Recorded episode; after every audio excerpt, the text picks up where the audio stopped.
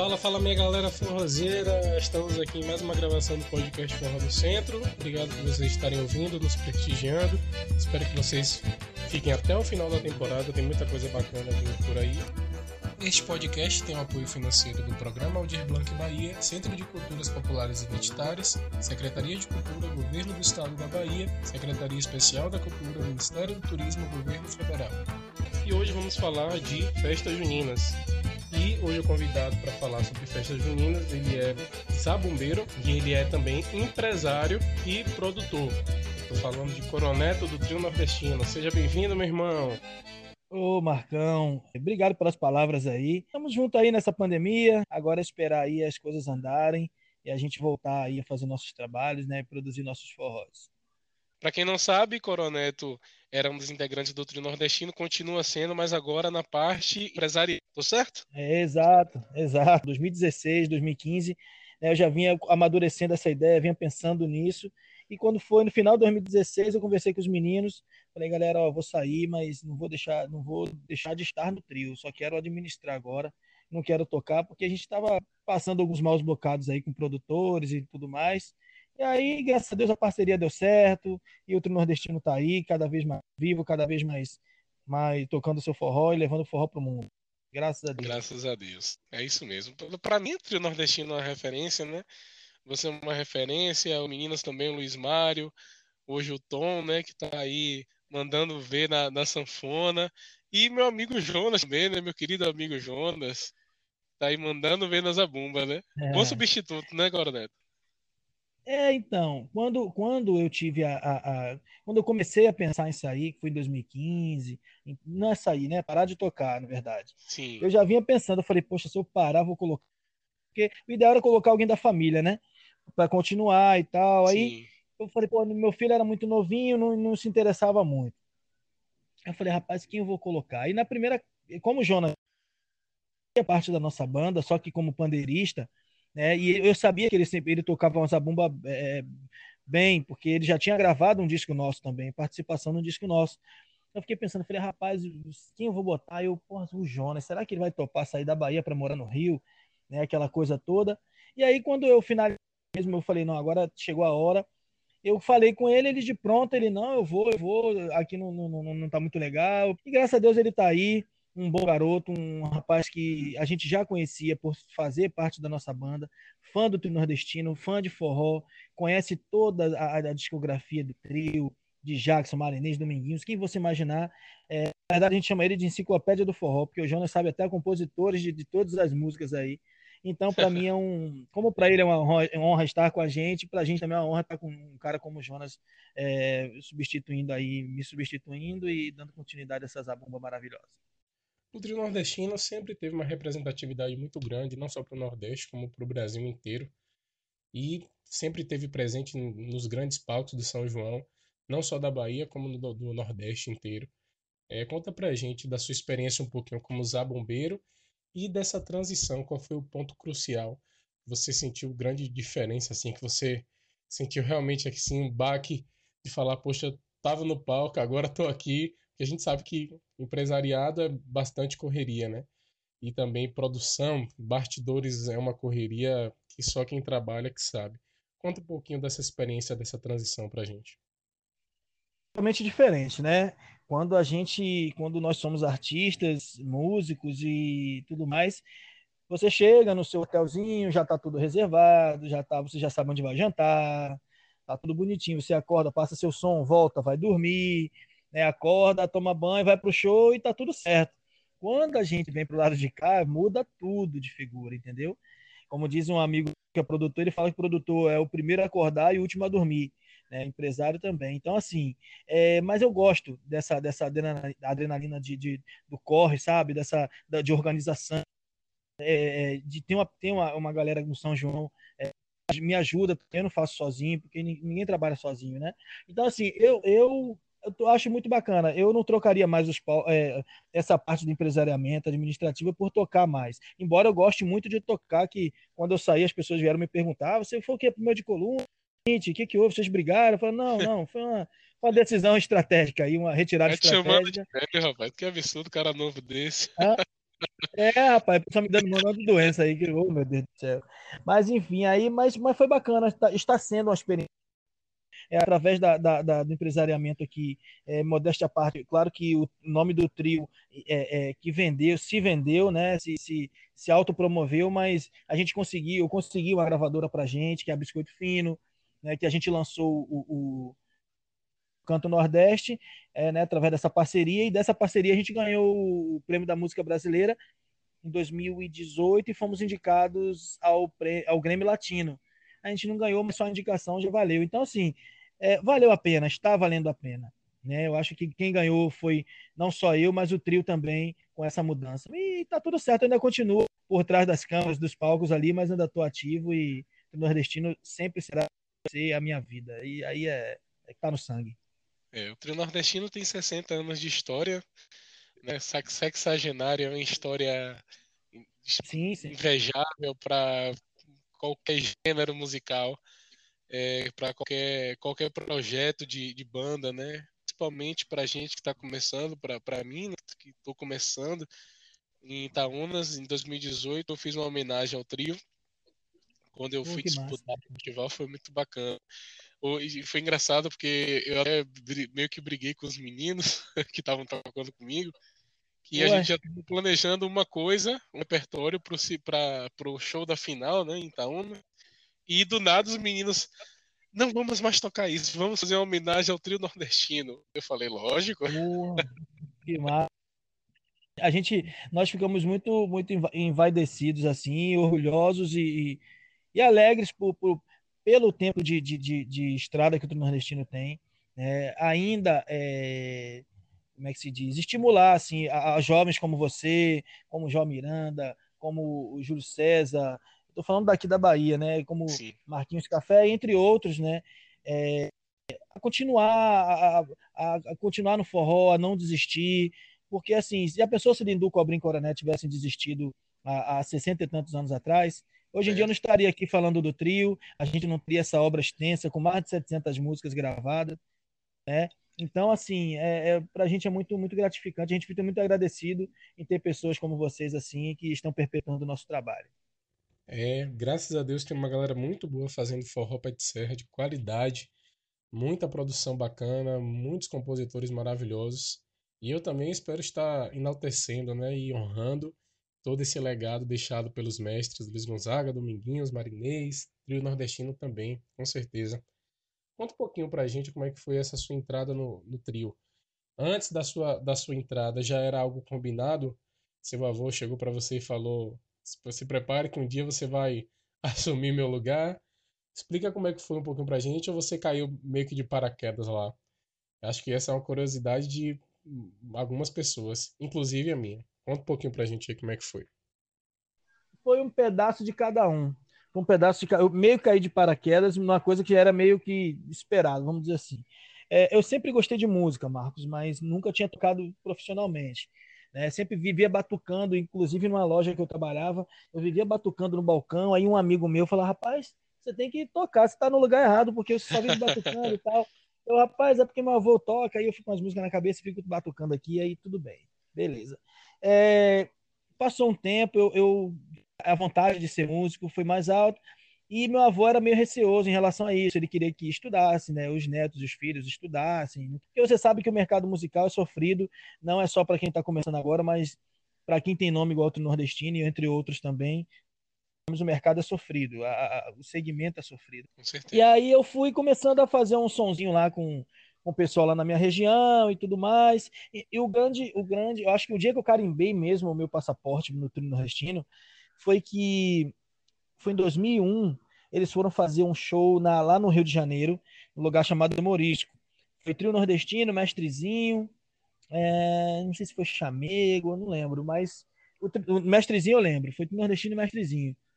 E aí eu tava lá e ele sabia que eu tava tocando com um rapaz lá na, na, na, em Campo Grande, que é uma região que eu morei lá, que eu nasci, que eu morava e tal. E aí ele soube disso, mas não me falou nada. Eu, quando chegou nesse dia, é, eu tava eu, a minha mãe e minha irmã, vendo o show, aquela coisa toda. É, ele do nada, assim, entre um bloco ou outro, que ele ficou falando, ele é. Depois vou, mostrar, vou trazer aqui o meu neto. diz ele que toca alguma coisa, eu quero ver se ele toca mesmo. Vixe. Ele me falou isso. É... Aí ele falou e começou um quatro, cinco músicas, né? Meu irmão, eu não sabia se eu, se eu respirava, eu não sabia se eu tremia, eu não sabia se eu saía correndo, eu não sabia o que eu fazia. Eu falei, não acredito, mãe, ele me chamou mesmo, ele, é para eu subir, a minha mãe, é meu filho, você vai subir e tal. Aí esse bloco todo eu passei nervoso, né? Eu falei, ai meu Deus do céu, vamos lá. Quando foi aí, quando deu intervalo, ele foi me chamou, eu subi, foi, foi uma coisa bacana que ninguém estava esperando, nem eu estava esperando. E quem lembra disso muito, um dia, se você tiver a oportunidade, é o Marcelo Mimoso, que ele estava nesse dia. E toda vez que a gente se encontra, o Marcelo fala isso. Ele, pô, velho, eu estava naquele dia. E aí começou. Aí o Beto Luiz Mar, e como eu sabia todas as do trio, que eu sempre ouvi, via muito, que eu era fã, antes de ser neto, de ser de qualquer coisa, eu era fã do trio, sou fã do trio, da, da, da, da obra do trio. E aí Beto começou, tô, aí puxou, se não me engano, chinelo de rosinha, e eu fui. Aí puxou forró pesado, eu fui, puxou o que eu fui, e fui tocando, tocando, a galera gostando daquela coisa toda. Aí encerramos o bloco e ele do lado, assim, né? E ele ficou olhando assim, tipo assim, rapaz, acho que o moleque leva jeito, velho. Acho que o garoto aí dá pro gasto. Isso foi 2001. E aí, nesse dia, a gente, eu toquei, quando eu saí, a galera aplaudiu demais e tal, foi muito bacana. Nesse dia, até o Beto e o Luiz Mário me falaram, pô, rapaz, pô, tu, tu, toca bem, cara, você toca legal e tal. E aí, nesse dia, eu virei a, eu virei a opção se acaso um dia ele faltasse. Eu acho que nesse dia foi o dia que eu. E assim, aí depois, quatro anos depois, né? Eu continuei tocando lá por não todo, todo, todo final de semana, esporadicamente, mas quando eu estudando, continuei estudando, continuei tocando um pouquinho. Quando foi em 2005, ele, ele começou a ficar doente. Né? E aí eu fui pra é, fiz a metade de um show, ele fez a outra metade, e foi o dia que ele fez o último show da vida dele, foi dia 2 de abril de 2005, no antigo KVA lá em São Paulo. Nossa. E, é, foi o último show dele, eu toquei, toquei tipo 40 minutos, ele tocou uma hora e pouco. E na semana seguinte ele foi para o hospital, acabou falecendo. E aí eu desse show para em diante eu assumi e fiquei até dezembro de 2016, foi quando o Jonas chegou lugar. E aí é um pedacinho da história que se eu contar tudo aqui, a gente vai ficar aqui é, duas é, horas e meia de, de podcast. Mas que legal, meu irmão. Fico feliz de ouvir essas histórias. Para mim é muito, é muito gratificante. É, tá? bacana. Essas é bacana, histórias. bacana. Porque assim, foi uma coisa que ele nunca chegou para mim e falou: meu filho, ó, é assim que se toca. Meu filho, nunca. Foi uma coisa que foi acontecendo, foi fluindo, entendeu? E eu corri atrás para estudar e tal, é, enfim. E quando precisou, o trio nordestino precisou de mim, eu estava ali para dar minha contribuição, minha pequena contribuição para essa história maravilhosa de, de 60 e tantos anos, de 72, 62 anos de história. Muitas histórias do trio sensacionais. Vem cá, me fala um pouco melhor sobre esse trabalho do trio agora. As regravações das músicas de Gil, não foi? Eu cheguei a ouvir algumas músicas, gostei bastante. Me fala um pouquinho como é que foi sim, gravar. Sim. Rio, foi, foi no Rio. É, a gente, nós, depois daquele disco que eu comentei com você, que é o trio Canta o Nordeste, né? A gente te, montou um projeto de gravar um outro CD. Coisa, ah, vamos gravar inédita, vamos gravar, vamos homenagear um artista, esse ou aquele. Aí uma amiga nossa deu a ideia, por que vocês não gravam Roberto Gil? Eu falei, pô, velho, Gilberto Gil, por que não? Aí eu passei pelo Luiz, que a gente conversa mais, assim, né? Pô, vamos fazer, porra, gostei da ideia, passamos para os meninos, todo mundo concordou e falamos com a diretoria da gravadora. E aí, quando foi em outubro de, de 2000 e rapaz, não perdi, negócio de pandemia, 2021, 2019, é, a gente foi entrou em estúdio, gravamos essas músicas, essa homenagem ao grande Gilberto Gil, que para a gente foi uma honra é, trazer que Gil é forrozeiro nato, a gente já sabe disso, mas colocar a roupagem do trio nordestino nos clássicos de Gilberto Gil, né? Mas em alguns clássicos de Gilberto Gil, e para a gente foi emocionante, uma honra de trazer esse grande artista para o nosso forró e ter eh, na nossa discografia essa homenagem artista baiano. Para a gente foi, foi, já foi um prazer muito grande. Nome? Já o que eu não entendi? Algum feedback dele, de Gil, sobre o, para é, o, sim, o... sim, ele é no, no, no, lançamento ele escreveu uma, uma ele fez um texto e, e mandou pro, pro da gravadora, agradecendo. A gente publicou, eu vou ver se eu, se eu te mando, se eu acho o texto, te mando para você. A gente Legal. publicou até no nosso site, no nosso no Instagram, e não estivemos com ele ainda, mas ele agradeceu bastante, disse que gostou também é, é, da, da, da, e tudo mais. E é isso, para a gente é honra, né? Cara, também uma, uma contribuição muito bacana, pra, não só para o forró, mas para a música brasileira. É, receber esse feedback de Gilberto Gil também, que é um grande artista, um dos maiores ícones da, da, da, da nossa música. É, é, é, uma honra, é uma honra. Foi muito legal, muito legal. Pena que a gente não pôde lançar o disco ainda, é, por causa dessa questão, porque a gente lançou o disco em plena pandemia, né? A gravadora não quis segurar para o próximo ano. Então a gente teve que lançar e não teve aquela, aquele burburinho todo assim. Mas como ele está guardadinho lá, a gente vai lançar quando voltar tudo ao normal, se Deus quiser. Teve o lançamento online, mas não teve ainda um evento, um show, que uma turnê Exato. de lançamento. Assim. Exatamente, é isso, é isso, é isso. Não teve nada Entendi. ainda. A gente estava pronto. Tá tudo, tudo certinho, data de lançamento, já tinha show marcado em São Paulo, já tinha show marcado aqui no interior, em Alagoinhas, tudo para lançar o CD, já tinha show em Aracaju, a gente tinha show em Recife, em Caruaru. Aí a agenda toda foi embora, né? Mas enfim, é isso, faz parte mesmo e é, vamos é, é, nos virando aí até essa vacina fazer efeito e tudo voltar devagarzinho ao normal. Vamos com certeza. Vamos falar agora sobre o circuito, né? O circuito junino. É, também eu sei que vocês tocam muito em julho, né? Lá em Itaúnas, no Fenfit. Vocês são, são, né? Já cadeira cativa lá no, na, na grade de é, programação. É. Mas, vamos, mas, vamos, falar do São João. É, qual é a média dos shows que o, que o trio nordestino faz numa turnê? No dia, média de, de, a quantidade, a quantidade, quantidade de shows? shows? Sim, então, a, a gente faz 22, 26 shows no mês de junho. Né? Não todos prefeitura. Né? Não todos prefeitura, juntando festas corporativas né? e tudo mais. Com a média de 20, 24 a 28 shows durante o mês de junho. Né? Que é a melhor época para o forrozeiro. Né? Você é músico, você Com é um certeza. artista, você sabe que é, é, a gente, como dizia meu avô, a gente rói o ano todo para chegar no mês de junho a gente comer o filé né? Mas a gente rói o osso feliz também. Mas é isso, a gente é, é, um, é uma época muito bacana que a gente espera o ano todo para chegar, tanto para realizar né? Lá em casa a gente cresceu tudo. Ah, tem que trocar a televisão. Ah, quando chegar o São João a gente troca. Ah, tem que o São João a gente troca. Ah, quero pintar a casa. É, quando chegar o São João a gente pinta. Então não, não mudou muito não. Até hoje é assim. Mas o São João pra gente é é, por aí. Essa, essa pegada mesmo. Maravilha, que legal.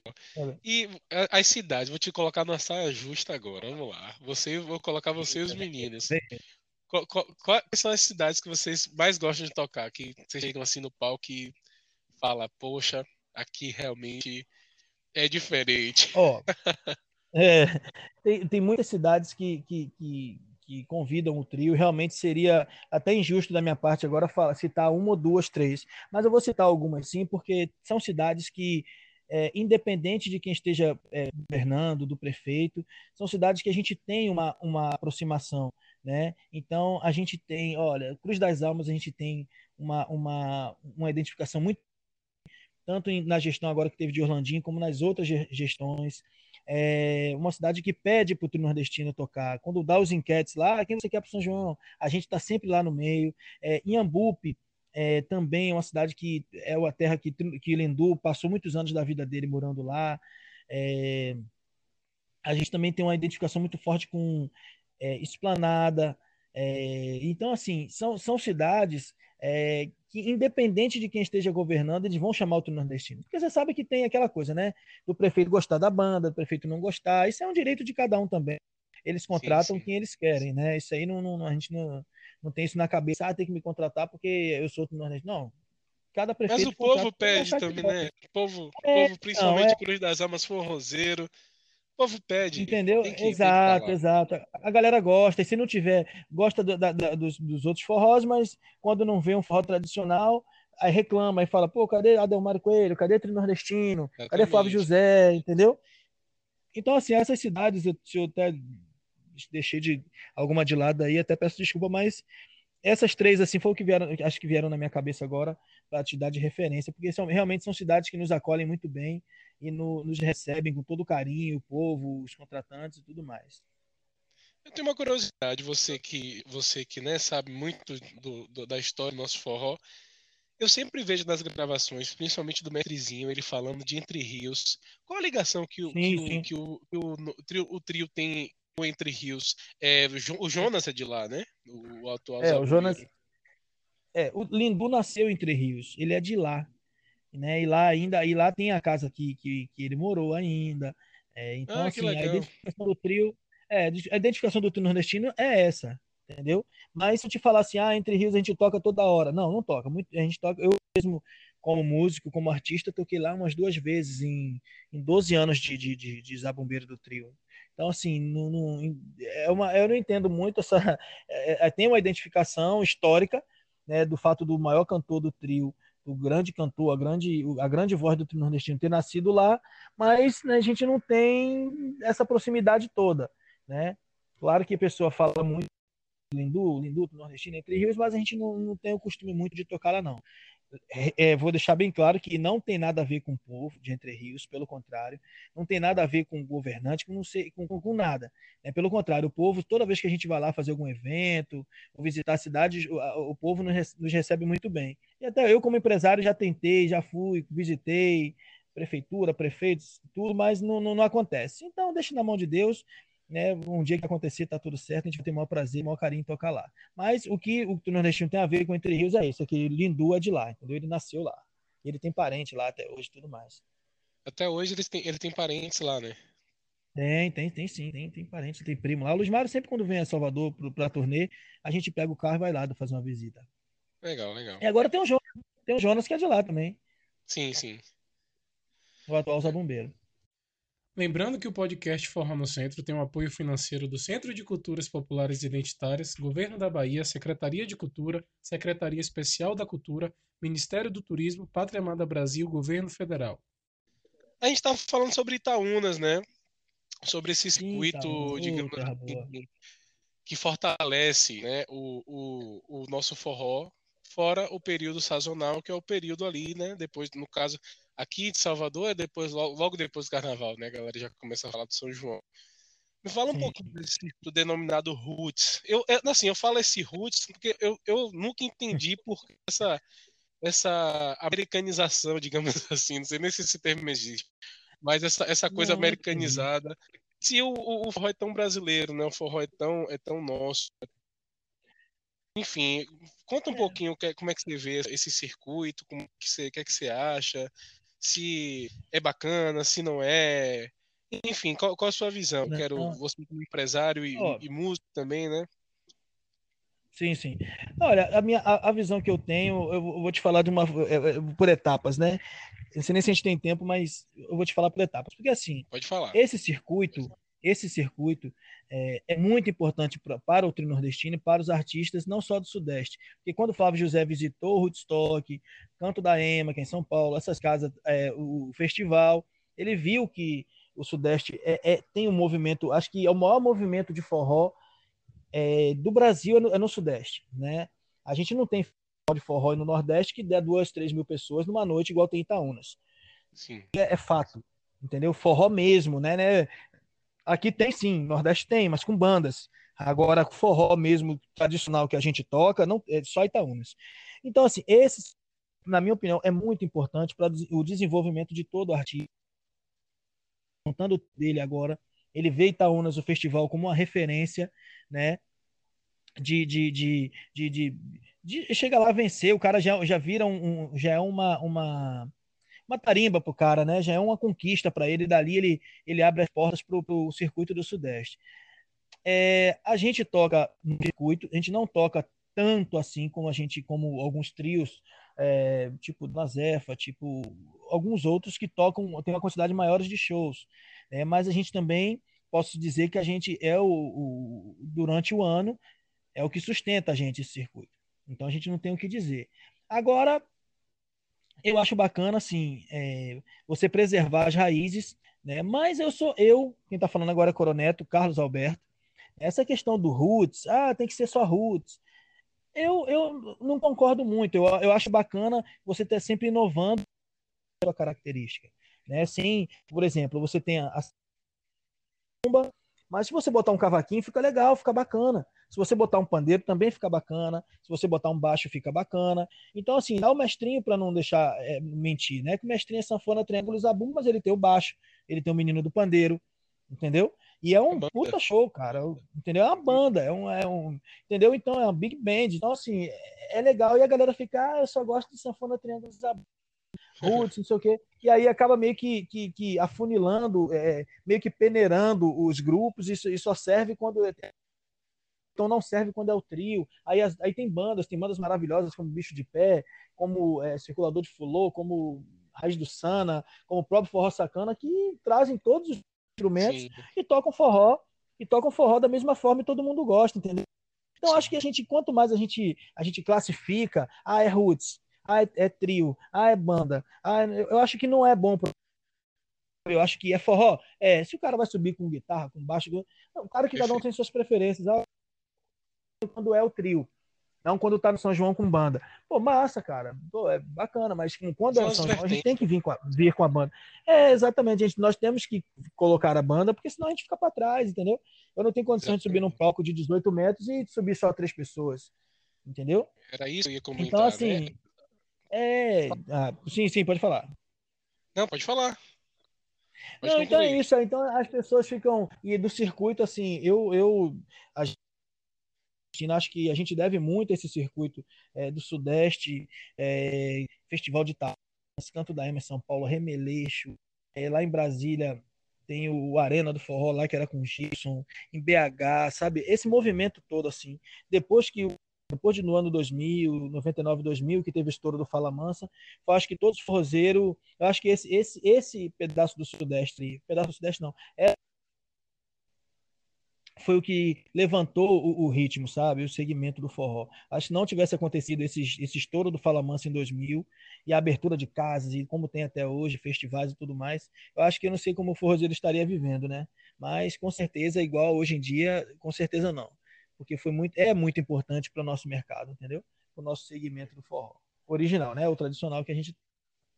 É, com certeza. A galera tem que, tem que também ter o discernimento que não é a mesma coisa você fazer um show de trio para mil pessoas, duas mil pessoas. Se você chega numa praça de São João, cinco, sete, dez mil pessoas, você tem que ter, teria, que é questão de sonora, é, é questão de qualidade sonora, é. né? Para o som chegar Exatamente. de uma forma pesada para a galera, porque o que faz a gente dançar, gente, é o grave, né? Então é. tem que um grave, um, um som pesado, é. que o show né, se enalteça e, e, e, seja um show realmente de presença e de peso, né, na noite de São João, nos palcos, grandes palcos das cidades, né, das capitais aí do forró. É. Rapaz, eu vou, ó, eu vou até citar, se me permitir, eu, eu citar um dia que a gente, nós fomos tocar e e a gente foi tocar com o contratante, não, pode vir só vocês três e tal, não sei o quê. Eu falei, rapaz, tá, beleza então. Mas por nossa conta mesmo, a gente chamou uma banda. Eu não lembro, foi, foi lá pelo Pernambuco. Olha, galera, vamos botar uma banda porque o palco é grande, e mesmo ele mandando a gente, contratando a gente só nós três, vamos botar uma bandinha lá. Já, os meninos já sabiam o repertório, vamos colocar, beleza. Ó, oh, velho, quando chegou no dia da festa, era calcinha preta, limão com nordestino e outra banda lá que tinha. Marcos, era mais de 40 instrumentos que os caras tinham, pô. É. Era, era saxofone, era pistão, era, era, era clarinete, era não sei o quê. Era, era, era bicho, era tudo que você imaginar de, de, de, de, instrumento. Era uma big band mesmo. Então, assim, aí eu falei pros a gente conversando, falou, pô, velho, tá vendo? Só vem nós três. Aí a calcinha preta. Quando chega nordestino, falando o triângulo essa bomba. E aí, velho, como é que faz? A gente ia é. fazer nosso show, ia pegar nosso cachê e ir embora para casa. Mas não ia ficar bacana. Entendeu? Então, não. Nesse dia a gente entrou, bateu valendo com, com todo mundo, bateu juntinho de todos e a festa foi bacana e deu tudo certo. Então, para você ver que depende da, da situação, da festa, da região, a gente tem então a gente não pode ficar denominando, ah, é roots, ah, é aquilo, ah, é isso. Sim, é, é forró pé de serra, é forró, tradicional, é, autêntico. Exato, eu só vou registrar aqui uma opinião minha, tá? O Luiz Mário tem uma opinião, Jonas tem outra e o Tom tem outra, entendeu? Sei. É, é o que eu acho. Mas enfim, né? A gente, cada um emite a opinião que acha que deve e tá tudo certo. Galera, lembrando que este podcast tem o apoio financeiro do Programa Aldir Blanc Bahia, Centro de Culturas Populares e Identitárias, Secretaria de Cultura, Governo do Estado da Bahia, Secretaria Especial da Cultura, Ministério do Turismo, Governo Federal. Coroneto, meu amigo, muito obrigado pela sua participação. Se deixasse, a gente ia ficar aqui mais de duas horas conversando aqui. É muita história, é muita história. Em nome do Trio Nordestino, é, eu queria agradecer a você, queria parabenizar também você pelo projeto. Precisando mesmo nesse, nesse, nessa, nesse momento de pandemia, né, de, de coronavírus, disso, daquilo, é, de incentivo, de movimentação. Né? Então, agradeço a você pelo convite, em nome dos meninos. Eu que agradeço. É, agradeço a todos aí e desejo para a você muito sucesso. Tá? Você é um cara talentoso, um cara que corre atrás, um cara que, que batalha. Isso aí a gente admira bastante, porque você não está batalhando só por você, está batalhando pelo segmento, pelo ritmo, pelo gênero musical também. E a gente fica muito agradecido, meu irmão. Com certeza, meu irmão. Fico emocionado com suas palavroas. Obrigado, viu? Pô, Tamo junto. Você é meu amigo. Você sai independente de, de mula, você é meu amigo, pô. Você é Com parceiro. certeza, somos amigos. o forró é, é, legal por causa disso, que a gente tem esse corporativismo, né? Profissional, mas exato, a gente tem uma amizade também, a gente se encontra, a gente conversa, a gente toma cerveja junto. É legal demais, né? Com certeza. Isso é bom, isso é, isso é o que vale. No, no final de tudo, o que vale é isso aí. amizade. Maravilha. Então, galera, obrigado todo mundo que ouviu. Até a próxima. Fiquem ligados que o próximo episódio está muito legal. Tá bem motivo para vocês e o assunto, convidado e o tema é show de, vai ser show de bola. Beijos a todos. Tchau, tchau. Fiquem com Deus. Abraço.